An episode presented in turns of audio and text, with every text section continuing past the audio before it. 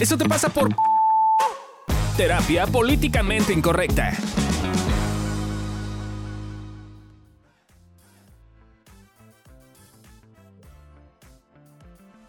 Bienvenidos a Te vamos a decir por qué te pasan las cosas. Yo soy Amilcar Valdés. Y yo soy Hola. Fabio Vélez. Yo soy Adri Carrillo. Y yo soy Lorena Niño Rivera. Y el caso que hoy les vamos a presentar es de una persona culta y muy informada, que como persona culta y muy informada embarazó a su novio sin querer. Eh, y decidió casarse en chinga porque era una persona culta y muy informada. Y aparte, como era muy consciente y muy empático, escogió el día de la boda, el mismo día que su hermana con la cual estaba peleado. Y O sea, la, La- hermana y él se iban a casar el mismo día. Sí, Ah, pero la la hermana herma- llevaba dos años planeando la boda. Ah, este güey lo decidió así de huevos porque, Porque se había embarazado, soy un güey. simio que embarazó a su novia y entonces adivinen de qué lado estuvo la familia. De la novia. De- Digo, de la hermana. De él. No tengo idea porque el guion no lo dice. Eso, ahí quedó en la pregunta. Pues depende de la familia, yo creo, ¿no? Pero a mí se me hace que del lado, sí, del, porque está, del que Sí, embarazó. pues sí. Ay, no mames, ¿por? Pues sí, bueno, es que te digo, yo creo que depende del contexto de la familia, güey. Si es como de estas familias que importan, o sea, el pecado y el, o sea, que lo embarazó sin estar casados, güey, es como se tienen que casar antes que nazca Yo, la yo, criatura. yo porque si no, no sería anécdota. O sea, porque, pues, güey, es como, pues, hoy me pongo del lado de la que se lo planeó, güey, pues es que tiene sentido. No, o sea, la pregunta está sarcástica, ¿no? Es como de, de adivina de quién se puso del lado, ¿no? O sea, pues obvio, del lado del que no se tenía que poner del lado. Era como, es como un poco como, como, creo que la... Yo, yo, lo, yo, yo lo profundizo un poco más. Si era tan pinche simio, güey, es porque todas se las habían pasado. Sí. En su pinche familia y lo habían criado como un pinche animal silvestre que podía hacer lo que se le diera a su chingada Sin gana. consecuencias. Y si la otra llevaba dos años planeando su vida, no era tan pinche simia como este güey. Entonces, evidentemente, ya le habían puesto límites, consecuencias, bla, bla, bla. Entonces, la familia siguió solapando al simio. No mames, es pero también puede ser de estos que a lo mejor ya Ojalá al no contrario, güey. escuche. No, claro que no. O al contrario, que ya era como este, que ya era el caso perdido de la familia, güey. Es como, ah, ya es lo que se te dé la gana, güey. Te vamos a excluir, te vamos a sacar, güey. Tú no eres parte de la familia y vayamos con la que es perfecta y si planea la boda. También podría ser eso. Pero tiene más sentido lo que Eso dice tendría Amilcar, mucho más sentido, ajá. Desafortunadamente. Sí, sí, yo también creo, pero qué triste. O sea, ojalá porque creo que ahí habría una lección hacia esta persona que... Pues, Pero por- entonces- si, si es así, entonces es una persona que tiene problemas en su química Sí, cerebral porque seguro ha tenido miles de límites en la vida y se los brincó todos y le valió madres y algo, algo no tiene bien. O sea, ya no es una cuestión como de personalidad, es una cuestión ahí como de que tiene una especie de psicosis, ¿no? Pero suponiendo que es una persona que no tiene psicosis, yo estoy mucho más con la idea de, de lo que está diciendo Milcar, porque implicaría que no le han puesto límites. O sea, si lo ponemos un poquito más como en contexto, es la primera vez que el güey fue y se robó algo de la tienda, los papás negociaron con los de la tienda, le, pagaron las cosas y le dijeron, no hay pedo, mijito. La siguiente vez que fue y eh, le agarró la nalga a alguien en un... Se madreó a Ajá, alguien. o se madró a alguien, eh, lo escondieron un rato, negociaron, le pagaron lana, no sé qué, y otra vez lo volvieron a sacar.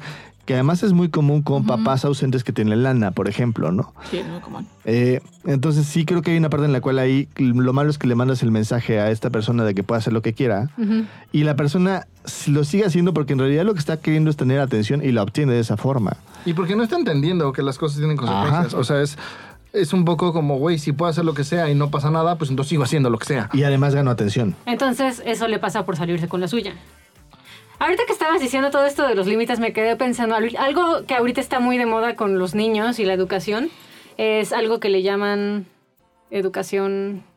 Ay, se me fue el nombre. Tiene un nombrecito, pero es algo así como amorosa, ¿no? Y re- como respetuosa. Ajá. Eh, y creo que muchas veces se entiende como no te pongo límites, ¿no? O sea, es como, ay, voy a ser empática contigo y te entiendo y te hablo. y- o sea, hay muchas cosas de esa técnica que está chida, Ajá. pero creo que llega un punto en el que cruza la raya y ya Como es todo. como un, como es amoroso, no te puedo poner límites. Pero es que ahí creo que hay un pedo más grave que es no están cuidando al niño, se están cuidando a sí mismos. Exactamente. En dos sentidos. No, uno es yo no quiero sentir lo culero de poner límites y entonces no te pongo límites. Y en otro, no quiero que me vean como un papá culero, entonces Ajá. no te pongo límites. Entonces quiero un pinche Sí. niño silvestre Y, y psicópata. en esta época en la que net- neta está cabrón, como, como estamos, yo siento que estamos como en una nueva época de Salem, de, de ¿cómo se llama? La Inquisición. De la La Inquisición, Inquisición. güey. O sea, porque está cabrón como te cancelan por decir Yo tengo, una, sea, yo tengo una paciente que metió a su hija al baño, la estaba regañando en el baño moderadamente y una señora le empezó a gritar en el baño, así no se trata a los niños, no sé qué.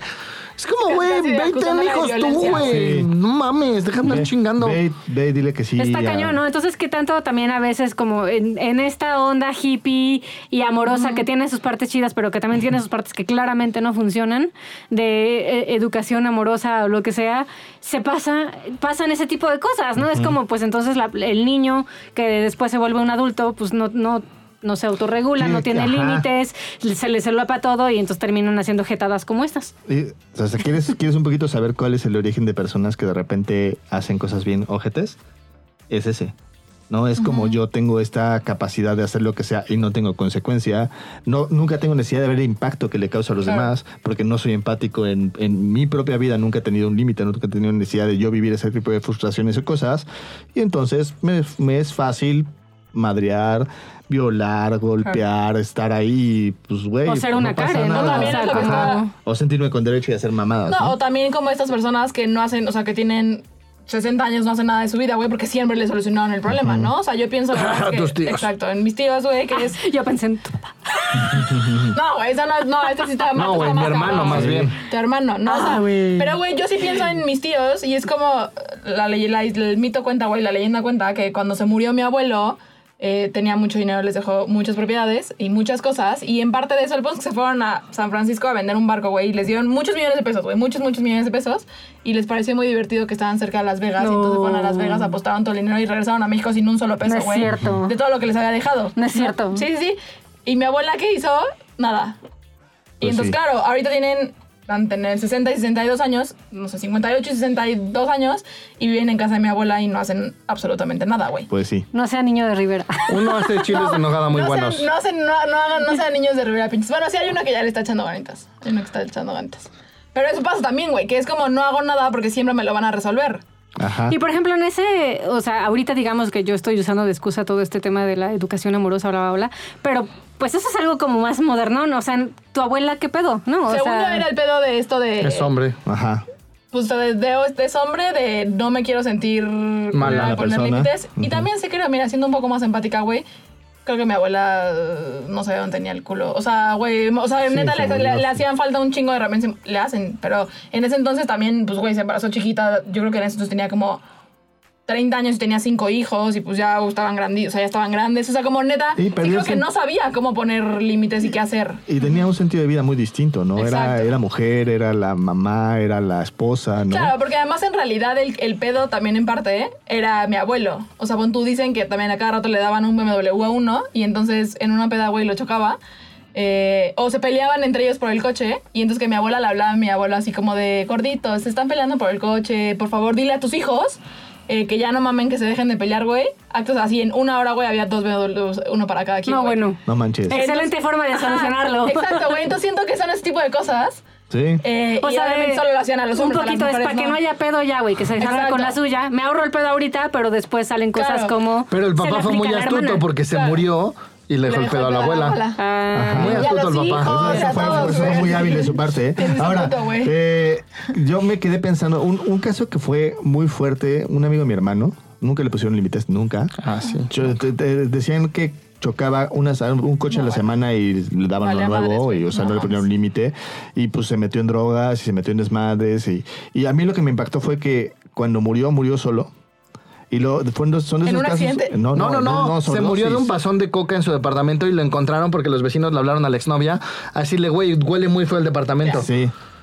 Y que ya moscas y así. Ay, no. Cuatro o cinco días después ya se encontraron el cadáver dentro así. Pues O sea, pero está cañón que como estaba de solo, que nadie se dio cuenta hasta cinco días, hasta que ya estaba, y ¿no? Todo, Ay, no, güey, todo qué por el simple hecho de que la mamá nunca le puso un, Un límite, límite. güey. Ningún límite.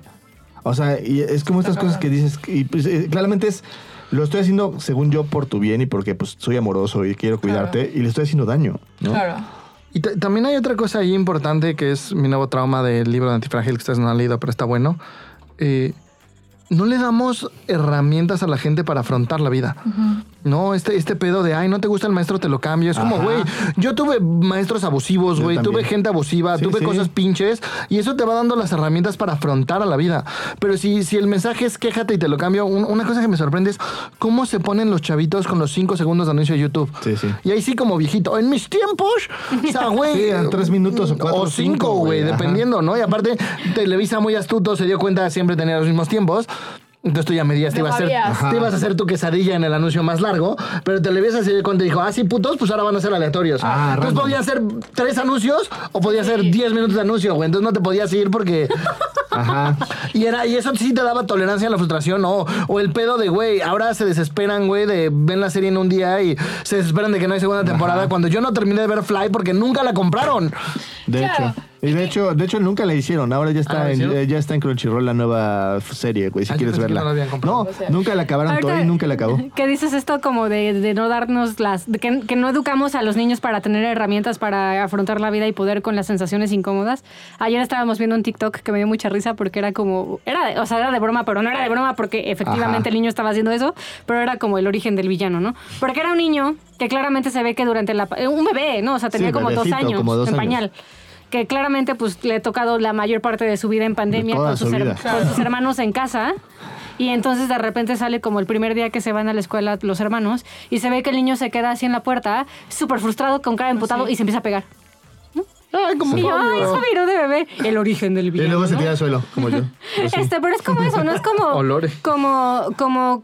Pues claramente es un niño que, que, que ahí no hay mucha contención, ¿no? No. O sea, es como, como qué estamos haciendo como adultos, que estamos educando a, la- a nuestros niños, que ahorita ya algunos son adolescentes y algunos ya son adultos, que quieren que les alfombres el mundo para que no, no sientan Que- que incomodidad. además, creo, creo que ahí hay un, que hay un tema que a mí me molesta bastante, porque es este pedo de, yo soy parte de la generación de cristal, y yo digo generación de cristal, y esta madre que dicen, es el término que usan los intransigentes, que, ah, no, güey.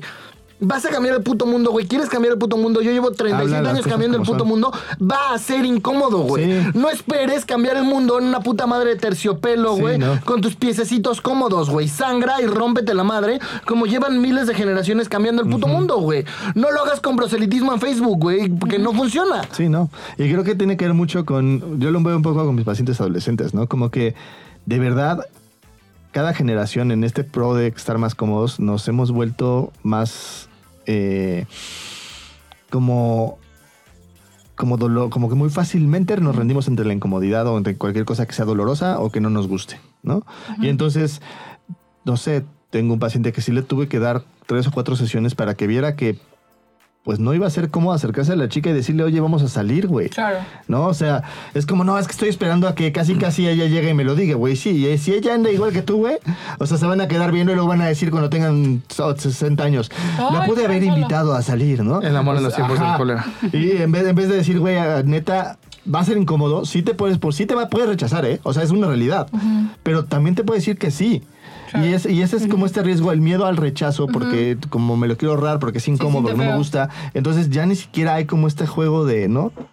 Y que también pienso un poco el otro lado de la moneda, que, a ver, ojo, esto no es como un pase para ser un hijo de la chingada de la vida, pero es también de pronto se nos olvida que la gente no es, o sea, no actúa como actúa nada más porque nacieron malos güeyes, Sí, son no. hijos de puta, ¿no? O sea, porque quieren joder al mundo. Es justo, hay un, hay un Carencias. contexto, hay carencias de, yo no sé si neta sí vivía en un contexto en el que nunca me pusieron un límite, yo no sé si, o sea, es como todo ese tipo de cosas me parece que son también importantes ver de, desde el chavito, ¿no? Que me, al de enfrente también le da miedo, también le pasan cosas de, de por qué la gente cómo actúa. Insisto, no es una carta en blanco de, ah, claro, tuve una vida culera, Sí, entonces sí. tengo el derecho de ir a matar gente, no. Pero de verdad a veces Para creo mayor que... referencia, busquen a Cris que vivió en Ecatepec, güey. Exacto. Tiene historias cabronas y es un tipazo. Exacto, ¿no? es, es, es, es eso, pero sí es importante recordarnos que la gente no es mala, solo está herida. Y eso no quiere decir tampoco que te quedes y entonces digas, ay, lo entiendo que está herido. Es como, güey, estamos heridos, pero es algo al respecto. No, güey. Y si no están haciendo algo al respecto, pues no te quedes ahí. Y sí hay como una, una frase que me gusta con este tipo de cosas que dice, si tú no eres parte de la solución, estás siendo parte del problema. Y creo que en este caso es importante como decir, si yo no estoy lidiando y aprendiendo a meterme en mi incomodidad para poder tolerarla y poder poderla vivir, estoy siendo parte del problema de querer que el mundo sea una cosa súper suavecita Sí. y no poniéndome límites a mí mismo ante Claro. ciertas circunstancias que son importantes. Justo eso es lo que a mí me preocupa y me caga de la cultura de la cancelación, ¿no? O sea, entiendo que en algún punto sí surgió como de, oye, este se está pasando de lanza y hay que ponerle un límite, pero ya se volvió una cosa ridícula. Sí. Le dices algo Me que incomoda. me incomoda, eh, que, o que es contracorriente, cancelado. Sí, justo el otro estaba Sí, viendo. sin sustento, pues. O O sea, es que además también está sin darle como, Sin oye, derecho a ¿a ¿qué réplica. te referías? O, o por qué estás diciendo Claro. eso, ¿no? Es Y a ver- cancelado. Y cancelado, güey. Yo, yo creo que en, en ese tema ahorita que lo dices, yo veo dos cosas. Uno, güey, sí creo que hay ese tipo de personas, güey, que literal lo cancelan. Últimamente yo he visto con un montón de pacientes, sobre todo chavitos, que, güey, en consulta es como, no lo quiero cancelar, güey, pero siento que si no lo cancelo, güey, está mal. O sea, además de la cultura de cancelación, es esta cultura, güey, de, Depresión por cancelación. depresión por so- social, de si no lo haces, güey, estás mal. Sí. ¿No? Y entonces decía como, güey, pero es que, o sea, neta, no quiero cancelarlo, güey, pero todas mis amigas me están diciendo como, claro, no sé qué, pero entonces pues tengo a la amiga en consulta que dice lo mismo, güey, pero es como se, ve- se ve bien decir que lo tengo que cancelar. Eso es lo pinche preocupante también, güey, que no puedas como, ah, cabrón, no digo que Sí, no. no, ser pero ¿cómo libre de, decir? Exacto. de, de elegir qué está bien para ti y qué no. Ajá. Eso es lo que también está cabrón. Pero regresando al caso que teníamos, yo también me pregunto qué pedo con la hermana. O sea, si sí, como nuestra teoría es cierta, eligieron ir a la boda del hermano. O sea, creo que también la hermana ya lleva un año, un historial Sí. donde permite que los papás le hagan eso. O sea, ese sí, para mí es la tercera que me hagan, güey. No cuentan conmigo, güey. No les vuelvo a hablar y se van a chingar a su Sí, madre, güey. Justo yo decía eso, como, como les decía broma, cuando estábamos un poquito eh, viendo los posibles Eso casos le que pasa veíamos, por devaluada. Yo decía, híjole, o sea, a mí me no hace eso mi mamá o me hace eso mis papás. Y sí, creo que les digo, oye, güey, pues ya fue la última. O sea, neta, sí les estoy Sí, sabes contar, no cuentes güey. conmigo. Ojalá vean, va- van a tener su lugar, no se los voy a perder, no se los voy a quitar. Yo quiero verlos ahí. Pues, güey, pues ustedes saben, ¿no? O sea, como. Y es poner también un límite de regreso hacia, hacia la relación. Porque al final de cuentas, que sean tus papás y los ames y los quieras, no implica que tengas que estar sometido a que te hagan ese tipo de cosas. ¿no? Pero, pero además es un perder-perder, güey, porque que es como te están chingando a tu hermano y tú sabes que están chingando a tu hermano a no ponerle límites, te están chingando a ti porque no te cuidan, güey, y el premio como de ser la hija chida, güey, es que te la dejan ir, güey, y todos Es salen que tú sí perdiendo. y si te quedas, güey, exacto, si te quedas sigues jugando la dinámica, Sí. entonces salte de la pinche Y dinámica. ahí es importante para mí ver como qué te hace un- quedarte, ¿no? O sea, porque yo me pongo en ese lugar y digo, pues cómo me tengo que sentir conmigo para permitir que mis papás me traten así, ¿no? O sea, O sea, y- y tipo que en tu poner- boda se presenten como la mamá de tu hermana, güey, ese tipo de cosas. Adriana, digo, no, no, Adriana sí me llamo. Maggie, Pau, Yanka, ¿cómo te llamas? Esa anécdota es de Adriana para los que no tengan contexto. En la boda de Adriana, la mamá se presentaba como la mamá de la hermana mayor y era muy sacante pedo porque ¿Que era la como mamá de la hermana mayor? Güey, Sí, pues sí, pero era tu puta boda, güey, era tu evento. ¿Para qué se presenta como la hermana de la Me dio otra? lapsus. Ajá. Así te tienes que sentir Exacto. justificándola. No, no, pero es un buen ejemplo. O sea, es como hay una parte en la que a mí, como asumir que en una de esas mi mamá, pues sí fue ojete en ese momento, pues da culpa, duele. Entonces, como dices, se siente incómodo, mejor no es incómodo y lo justifico. Ajá, y creo que tiene que ver un poco con invisibilizar esas cosas y justificarlas y en vez de decir, ¿qué quiero yo en la relación? Ah, quiero tener una relación así con, así con mis papás. Está bien, ¿no? O sea, pero lo asumo y digo, pues no van a venir a la boda y no van a venir a muchas cosas. de- Y a lo mejor cuando nazca mi hijo no lo van a conocer y ya. Y lo asumo o pongo, una, pongo límites porque quiero una relación diferente y el precio a lo mejor es que no voy a tener una relación. Espero este capítulo haya sido de su agrado y les haya sido útil.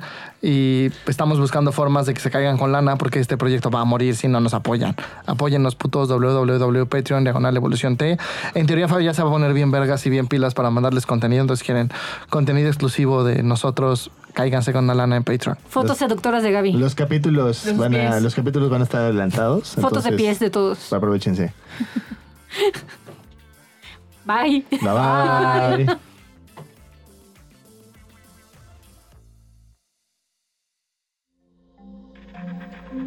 Este audio está hecho en Output Podcast.